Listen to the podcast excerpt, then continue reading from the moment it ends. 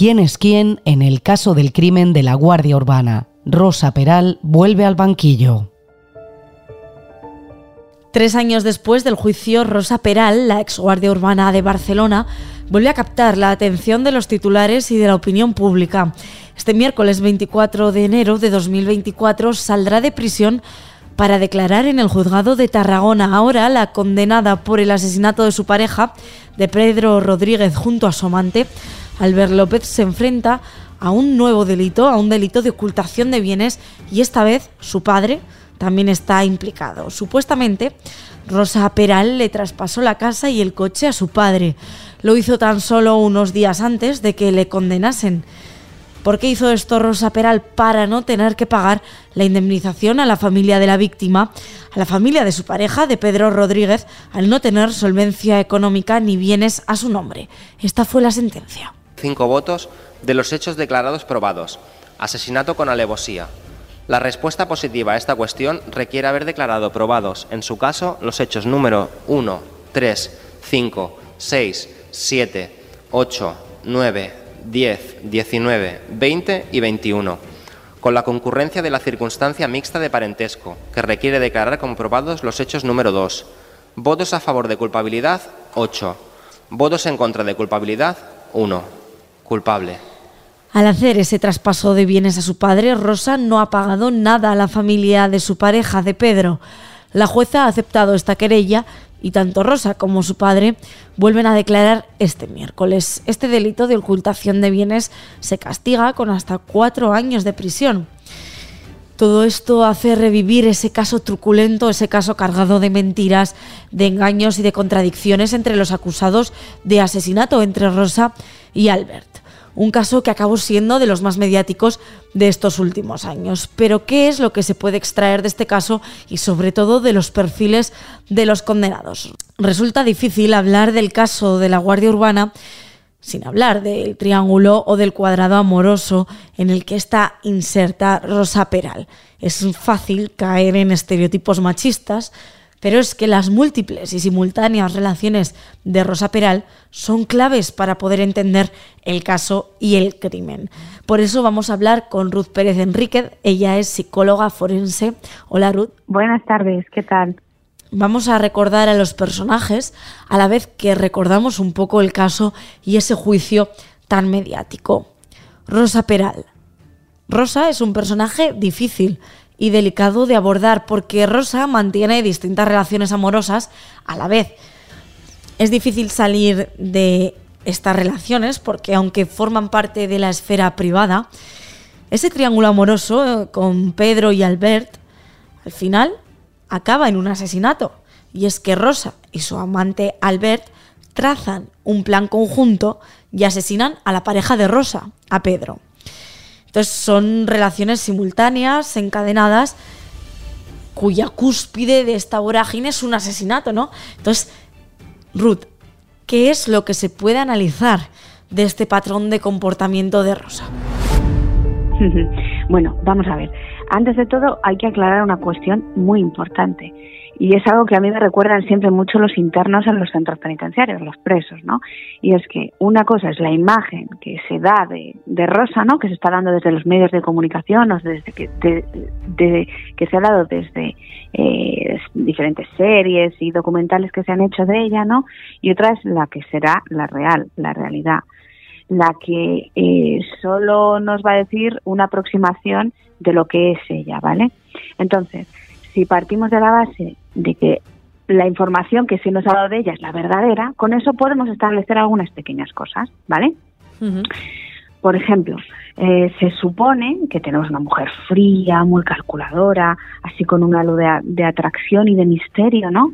Porque ya nos es eh, difícil encontrar mujeres supuestamente asesinas, ¿no? Bueno, supuestamente no, que ella ya está condenada, entonces se supone que los hechos se cometieron eh, de verdad y que ella tuvo una implicación en los mismos. Vale. ¿Qué perfil es el que se supone que podemos esperar que tenga Rosa? Bueno, pues esperamos, lo normal es que sea una persona narcisista, muy egoísta, con poca conciencia hacia los demás y con una baja empatía. Eso es lo que es esperable de ella, ¿no? Posiblemente ella no se ve a sí misma así, se vea de otra manera. Eh, los medios de comunicación han intentado muchas veces hacer una especie de femme fatal, no así una mujer como muy arrebatadora. A lo mejor esa no era la realidad del todo, ¿no? Sino que era mm, podía ser una mujer con una crueldad extrema, pero no tan eh, cinematográfica, ¿no? Pero es que Rosa había estado casada antes. Había estado casada con Rubén, con quien tiene dos hijas. Rosa y Rubén se divorcian porque Rubén descubre que ella le está siendo infiel con Albert López, también pertenece a la Guardia Urbana. A la vez, Rosa mantiene una relación con Pedro Rodríguez, otro guardia urbana. En ese momento, Albert dio un paso a un lado, trató de desaparecer y de dejar ese triángulo amoroso y que surgiese esa relación entre Pedro y Rosa. Sin embargo, Albert se sentía muy atraído por Rosa y se volvió a acercar cuando se iba a celebrar el juicio de la pornovenganza, un juicio que Rosa iba a tener con Oscar, otro compañero de la policía que filtró fotos sexuales suyas. En ese momento, cuando se va a cometer ese juicio, cuando se va a celebrar ese juicio, retoman el contacto y vuelven a tener relaciones esporádicas. Rosa está comprometida con Pedro, se van a casar y Albert llega un momento en esa relación en el que iguala la oferta y le da un anillo a Rosa. Puede dar la, situación de que me ponga varios y que, no se, y que no me pregunte, pero basta que me pregunte por ese y a lo mejor, por lo que sea, mi miedo era también que si yo lo mantenía y él le enviaba algún mensaje a Pedro diciéndole, yo le he entregado un anillo a tu mujer, que sepas que es así, así y así. Pero Rosa, entonces usted quería devolverle el anillo, pero no le impedía ponérsele de vez en cuando, incluso para hacer fotos subidas de tono. Eso es lo que nos quiere decir. Es que yo no le he dado importancia al anillo. Rosa no sabe qué hacer, no sabe muy bien cómo salir de una relación ni de otra, porque ninguna de las dos es perfecta ni le aporta todo lo que Rosa quisiera tener. Entonces, mm, Ruth, ¿qué se puede esconder también detrás de esto, detrás de ese perfil, detrás de Rosa, que mantiene varias relaciones a la vez, que encadena unas con otras y realmente no sabe muy bien cómo darle salida? Sí, cuadra. Vamos a ver. Em, lo que tenemos se supone, si se supone que esta imagen, me repito mucho, es la real, esa imagen que han creado los medios de comunicación es la real, tenemos una mujer que es muy fría y con una personalidad muy fría y con una empatía muy baja hacia los demás y un egocentrismo muy alto, es decir, a mí los demás me importan muy poco, por encima de todos los demás estoy yo. Y lo que sientan los demás me da lo mismo, porque lo que yo deseo es cumplir mis objetivos y eh, satisfacerme a mí misma, ¿no? Que nada ni nadie me impida eh, disfrutar de la vida, ¿no? Digamos, pues si ese es el perfil real de ella, cuadra bastante con, con la posibilidad de cometer un asesinato, por supuesto. De hecho, este miércoles Rosa vuelve a declarar por un supuesto delito de ocultación de bienes y ligados a él esta semana han vuelto a saltar varios titulares con supuestas relaciones con un preso de Colombia. Hasta han llegado algunos medios a decir, a especular con un supuesto embarazo. Es decir, también parece que se trata de buscar esa imagen de Rosa que encaje a la perfección en ese perfil, en el perfil que se le ha marcado tan público. Pero al margen de todo esto, que Rosa sea incapaz de mantener una relación monógama, una relación estable. Al final, este comportamiento de Rosa, ¿no? Que no es capaz de mantener esas relaciones, tiene un desenlace fatal, ese crimen está relacionado. O sea, que Rosa tenga todas estas relaciones mm, simultáneas, abiertas, esporádicas, ¿está relacionado con ese desenlace, con ese crimen? Pues a ver, no tiene que decir nada desde el punto de vista directivo. Es decir, eh, hay muchísimas personas que encadenan una relación tras otra por mil razones. Pues porque siempre les gusta tener pareja, no les gusta estar solos. Otros, eh, hay otras personas que se aburren de, de estar siempre con la misma persona, tienen que cambiar. Eso desde el punto de vista delictivo nos informa en un principio poco. ¿vale? Porque hay muchísimos grandes delincuentes de la historia de España que eran personas fieles a sus eh, parejas, a sus matrimonios, o sea que no nos da mucha información. Sí lo que nos informa es, otra vez volvemos a lo mismo, un poco la cultura machista que nos rodea, ¿no? Es que la vida sexual de, de cualquier delincuente importa poquísimo. Es que ni se menciona en los medios de comunicación ni en ningún sitio. Nos da igual si ha tenido 20 parejas o 20.000 pero en el caso de ella, al ser una mujer, pues es que le han dado bombo y, como mucho interés, cuando realmente pues a lo mejor no lo tiene tanto. Em, y luego hay algo muy em, excepcional, muy llamativo, no solo para, la, para eh, los medios de comunicación y la población en general, sino para los profesionales. Es que estadísticamente es muy poco, mucho menos probable que una mujer cometa un asesinato. La mayoría de los asesinatos los, cometen los hombres. Entonces, claro, llama muchísimo la atención, ¿no? Cuando es una mujer cuando las mujeres se supone que somos, eh, la mayoría de las veces somos las víctimas, ¿no? Y ahora se cambia y de repente es eh, una mujer mala, ¿no? La que comete un asesinato. Y eso pues lo ha teñido todo a lo mejor de mucha exageración. La verdad es que Rosa es un perfil interesantísimo. Eh, en prisiones, los profesionales que estén cerca de ella, ojalá puedan aprovechar el poder evaluarla bien, porque mujeres como ella, mm, pues no hay muchas, la verdad. Afortunadamente, ¿no? desde el punto de vista criminológico, pero desde el punto de vista psicológico es muy interesante una personalidad así. Mm. Hablas de ese perfil que es interesante. ¿Por qué resulta interesante ese perfil? Pues porque, mira, el rasgo psicopatía que es digamos un rasgo de personalidad que tenemos todos. Tú lo tienes, yo lo tengo y todas las, eh, las, personas que estén escuchando esto lo tienen, ¿no? Es un, un rasgo que todos tenemos en cierta medida, ¿no? Unos lo tienen muy bajo, la mayoría de las personas lo tienen medio, unos cuantos pocos lo tienen más alto y hay muy, muy, muy, muy, muy poquitas personas que lo tienen muy alto. Pues ese rasgo de psicopatía, eh, lo estadísticamente más probable es que lo tengan los hombres, ¿vale? Son los hombres en general por muchas variables, muchas razones biológicas y, de, y del ambiente que nos rodea, de las experiencias, son los hombres quienes eh, tienen la psicopatía más alta. Las mujeres no suelen eh, tenerla alta, suelen tenerla media o baja. Y es un rasgo que se caracteriza pues por la, eh, la ausencia de remordimientos muchas veces, la ausencia de empatía hacia el otro, la ausencia de necesidad de cuidado hacia el otro, de, en el fondo, de amar a los demás, ¿no? Y de comparecerse de los demás. Y también tiene mucho que ver con el tener unas buenas habilidades sociales, el ser una persona atractiva, pero no físicamente, atractiva de que atrae el carácter, de que nos llama la atención, con una capacidad de manipulación excelente, que ni el mejor de los profesionales se daría cuenta. Bueno, sí, el mejor de los profesionales sí se daría cuenta, pero se las seguirían colando a lo largo de la vida por otros lados. Me refiero que son personas muy sutiles, ¿no? Como un vampiro que poco a poco te va eh, chupando la sangre y solo te das cuenta de que te la han chupado cuando han pasado muchos años y te das cuenta que te mueres, ¿no? Un vampiro emocional, ¿no? Pues esa es la diferencia, que lo extraño de los rasgos psicológicos que se supone que tiene Rosa son muy comunes en muchos hombres, pero muy poco comunes en las mujeres. Claro, no hay que olvidarse que también hay otra persona, que está Albert López. Él también fue condenado por asesinato a 20 años de prisión. Albert era una persona que huía del compromiso. No quería hacerse cargo de las hijas de Rosa, sin embargo, tenía encuentros con ella, pero no quería comprometerse más allá de eso. Albert era una persona que había tenido comportamientos agresivos. Es más, también participó en 2014 en una detención en Montjuic de un hombre que murió en el proceso. Por otro lado, Albert tenía un gran ego.